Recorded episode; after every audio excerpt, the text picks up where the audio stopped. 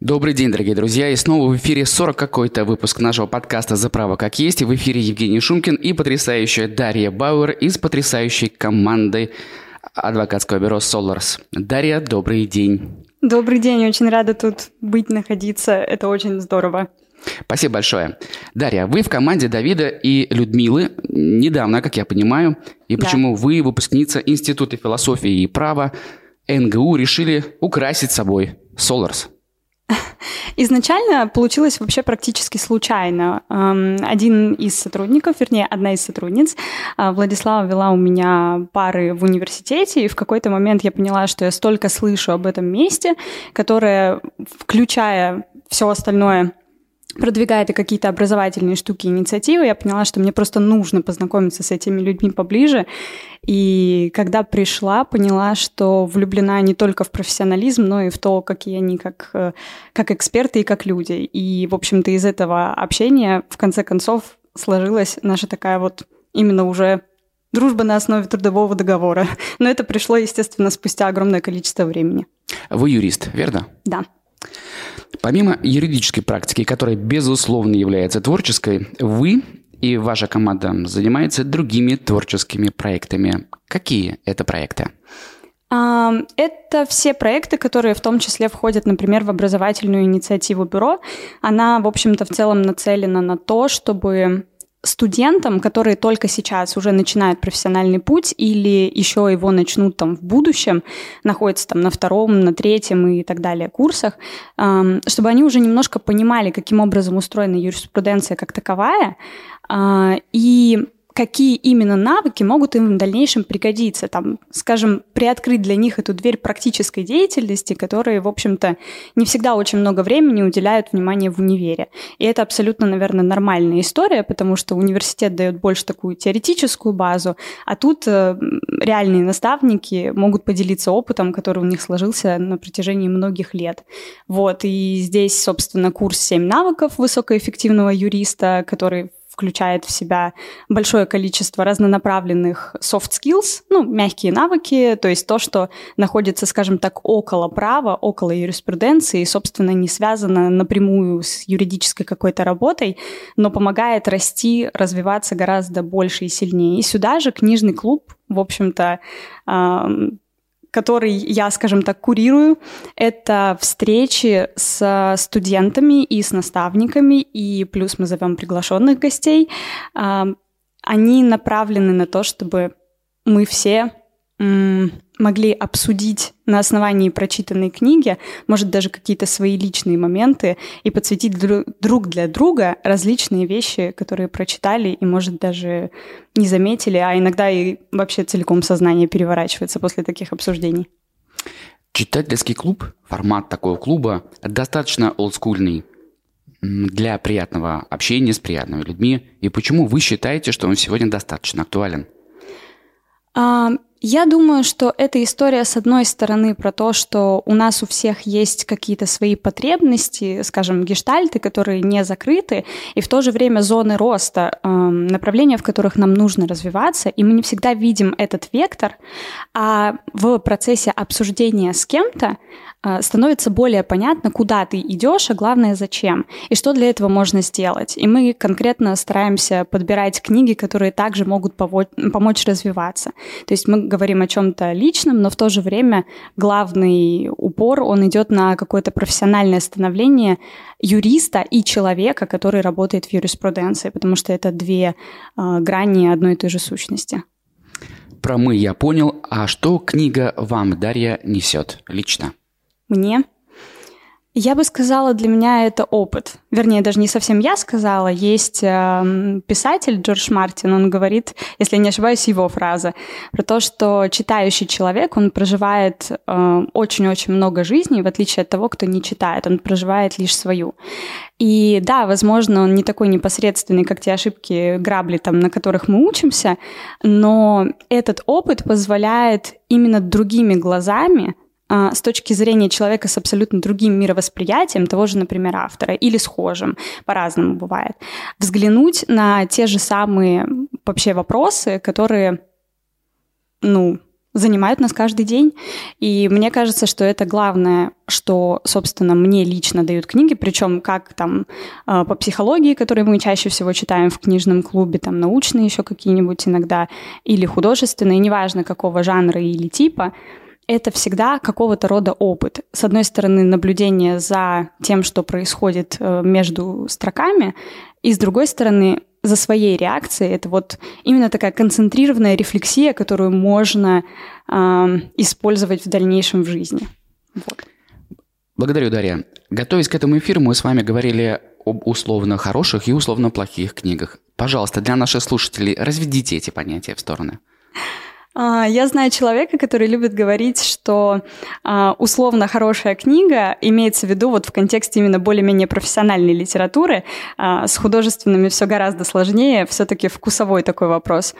А, если мы говорим про профессиональную, а, в хорошей книге 20% этой книги можно действительно применять, и 20% это вот именно КПД, а, скажем, коэффициент полезного действия. Ты можешь там идти и совершенствовать свою жизнь, свои отношения с людьми, свою профессиональную деятельность вот именно благодаря этой информации в концентрированном виде. А плохая книга — это где 5% и меньше. Хотя на самом деле у меня я как бы, в общем-то, не оспариваю это утверждение, но в то же время мне кажется, что это как с обучением, как с общением, как с какими-то уроками, которые преподносит жизнь. То есть это все история про то, а, как именно ты подходишь к восприятию новой информации. На самом деле даже самая плохая книга, как разговор, допустим, с человеком, который, может быть, ну, например, не задался, может натолкнуть на такие идеи и изменения, в общем-то, в самом человеке, в его поведенческих моделях, мыслях, которые на самом деле приведут к чему-то большему. И, и у нас действительно была такая ситуация, что мы пришли на книжный клуб, а, есть там у нас один провокатор, вы его знаете, а, вот, и он спросил, кому понравилась книга, кому нет. И большая часть людей подняли руку, что нет, именно в контексте того, что нам казалось, что это абсолютно не практика применима, даже мне отчасти. То есть эм, на самом деле в жизни мы не можем использовать вот такую методику. И мы дискутировали очень-очень долго и вышли все с полным осознанием, что на самом деле для огромного количества ситуаций это едва ли не единственный выход. Конкретно идет речь о книге «Ненасильственное общение» э, Маршала Розенберга. И на данный момент мы уже не один раз проводили книжные встречи именно по этой книге, просто с разными эм, аудиториями, имеется в виду людьми, э, потому что просто на самом деле очень крутой э, тренинг и подход, э, как в целом парадигма жизни, скажем так. Вот, поэтому вот эти перевороты в сознании, это, наверное, вот, вот для меня лично самое, наверное, важное. Отлично. Ваш книжный клуб «Дарья» носит открытый или закрытый характер? То есть к нему можно подключиться извне? На самом деле первоначально задумывалась как э, вообще, откуда вся эта история пошла? Мы после первого потока семинавыков поняли, что мы хотим продолжать каким-то образом общение, имеется в виду студенты и наставники. Это пошло еще с того времени. И дабы придумать какую-то форму, мы облекли это вот в книжный клуб, который на самом деле совмещает в себе невероятное количество вещей, в том числе и какой-то психологический кружок периодически. У нас и игры, и тренинги, и вот все вот это как-то совмещается во встречах. Вот. И, собственно, если мы говорим про то, к чему мы пришли сейчас, это не закрытая тусовка для там, тех, кто закончил курс и так далее. Это пространство, в общем-то, к которому может присоединиться любой желающий, который на самом деле в достаточной степени замотивирован.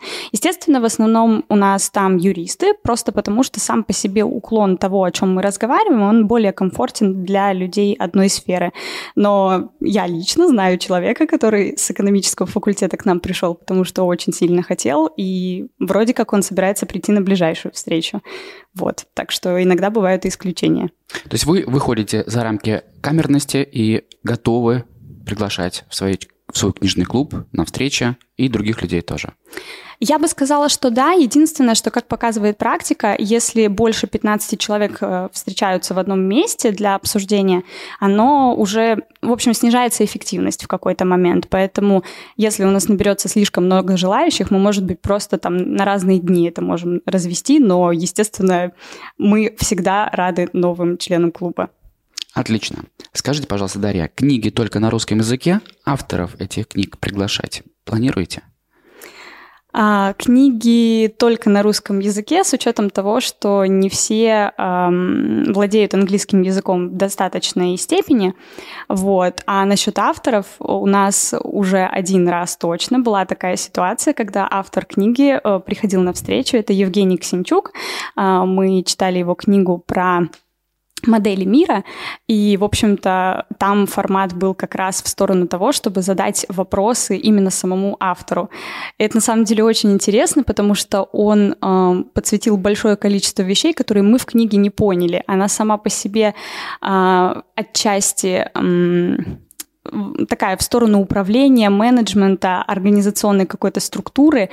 И вот лично у меня э, получилось такое впечатление, что большинство людей, которые там присутствовали, как раз благодаря Евгению лучше поняли, в чем смысл и идея, потому что сама по себе книга очень крутая, но и очень сложная. На самом деле так много можно, о, о многих книгах можно сказать, в том числе про которые мы читаем.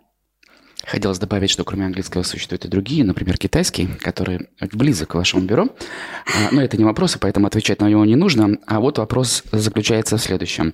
А какую книгу вы будете обсуждать в феврале этого года, то есть в этом месяце. В этом месяце мы будем обсуждать фокусы языка. А, это книга по NLP, то бишь э, нейролингвистическому программированию. Ее в свое время написал Роберт Дилтс, и на самом деле это вот тоже к вопросу об очень сложных книгах, потому что а, книга с невероятным уровнем концентрации и в то же время сложности для, в общем-то, способностей нашей центральной нервной системы. И я так понимаю, что ближайшая встреча как раз и сложится в русле того, что мы совместно будем пробираться вглубь тех паттернов, которые предлагает Дилс э, для того, чтобы как-то упростить себе жизнь и научить убеждать других людей. А, поскольку юристам это крайне важно, имеется в виду там клиент, оппонент, суд, а иногда и там даже коллеги по цеху, необходимо досконально разобраться в вопросе того, каким образом это можно сделать. И я думаю, что всем вместе это будет сделать проще. Потому что даже для меня, с учетом того, что я, в принципе, немало читаю, эта книга показалась чем-то на самом деле похожим на вызов. Кратко погрузим наших слушателей и наших зрителей в суть этой книги, а вы поправите меня, если я не прав. И суть этой книги для меня выделил следующим образом о вербальных рефреймах, которые меняют определенные убеждения на другие. То есть мы берем одну суть убеждения, вставляем его в другие рамки, и меняется его смысл. Да, глобально это про работу с ограничивающими убеждениями, убеждениями, причем они могут быть как у нас, так и у других людей. Это история о том, каким образом э, поменять свою картину в пользу той, которая делает э, из невозможного возможное. Э, если мы уверены, что какая-то вещь у нас может не получиться, то, скорее всего, э, вот то, как мы мыслим, отражается на том, как мы говорим. Но это ведь не односторонний процесс. И то, как мы говорим, может влиять на то, как мы мыслим. И вот именно это двустороннее движение — это основа для формирования эм, такого более продуктивного мышления как раз с точки зрения автора. По крайней мере, я так для себя это воспринимаю, но мы еще обсудим. А, акцентируем свое внимание еще а, на том, а почему эта книга, вероятно, очень сильно нужна юристам в коннотации общения с судом, с оппонентом, с клиентом, с самим собой, с коллегами? А, я бы сказала, что само по себе убеждение в различных его формах, в том числе НЛП, это, наверное, такая самая популярная сфера в этой части, а, это основная вещь, благодаря которой юрист может доносить свои решения а, до тех людей, собственно, до которых они должны дойти. Если а, юрист доказывает определенную точку зрения в суде, он должен донести ее до, в общем-то, судьи таким образом, чтобы он убедился в том, что это действительно так. То же самое на самом деле и с клиентами, и с оппонентами, и в ситуациях с переговорами.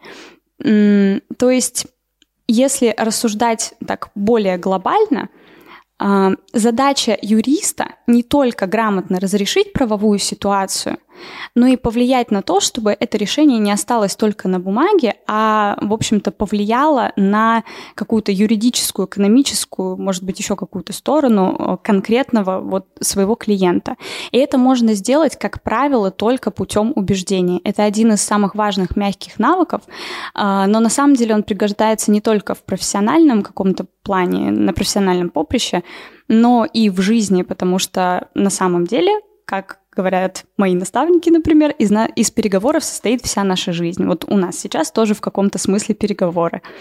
Вот. Поэтому я бы сказала, это про, форми... про формирование мыслительных образов будущих результатов и про то, как простроить эту дорогу до того, к чему мы хотим прийти. Верно ли будет сказать, что смещение фокуса, смещение правильного фокуса внимания дает нужный э, нам результат? Ну, наверное, это не единственный паттерн, но на самом деле наиболее такой удобный порой, э, это еще называют расставлением акцентов, они не так далеки друг от друга, на самом деле, и в определенных ситуациях даже совпадают. А, мы обращаем внимание на один элемент из всей картины, дабы э, подчеркнуть, что он является основным, и таким образом логически приходим к тому, что на самом деле обратить внимание в этой ситуации нужно совершенно не на одно, а на другое. И глобально в большинстве случаев это как раз и рушит ту рамку, тот блокатор, который стоит у, в голове у человека, на которого мы, собственно, стараемся повлиять. Очевидно, у вас очень взрывной книжный клуб, и такого не было никогда. А, и у меня завершающий вопрос. Дарья, а, скажите, пожалуйста, а что такое счастье и счастливы ли вы? Я, пожалуй, сначала отвечу на второй вопрос. А, я бы сказала, что я счастлива, и для меня счастье — это в первую очередь равновесие, потому что на самом деле иногда ты слишком целеустремленный, но слишком мало отдыхаешь. Или, допустим, слишком эмоционально относишься к вещам, но слишком мало э, понимаешь вообще структуру своей жизни и не можешь разложить по полочкам все, что делаешь. Для меня счастье в равновесии. И когда я его достигаю, э, когда я чувствую, что оно присутствует в моей жизни, мне невероятно комфортно и хорошо. Все должно быть в балансе, все должно быть в середине, в какой-то такой идеальный золотой. А, но в то же время не стоит а, не стоит бояться делать что-то, что из этой середины, ну, скажем так, немного от нее отстает, потому что, как правило, это тоже развитие и путь к чему-то большему.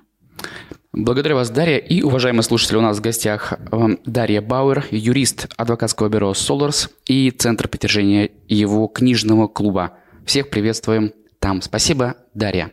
Спасибо большое. До свидания. Почему никто не хочет меня слушать? Хочешь найти передачу нового вещания, которую слышал в эфире? Где она? Эй! Я здесь. Заходи на любой подкаст-терминал. Apple подкасты, Spotify, Яндекс Музыка, Podster, Storytel, Google подкасты, ODFM, SoundStream и многие другие. И вбивай там название передачи. А еще они все есть на сайте. Новое вещание .рф. Удачи тебе! Слушай новое вещание везде. Apple,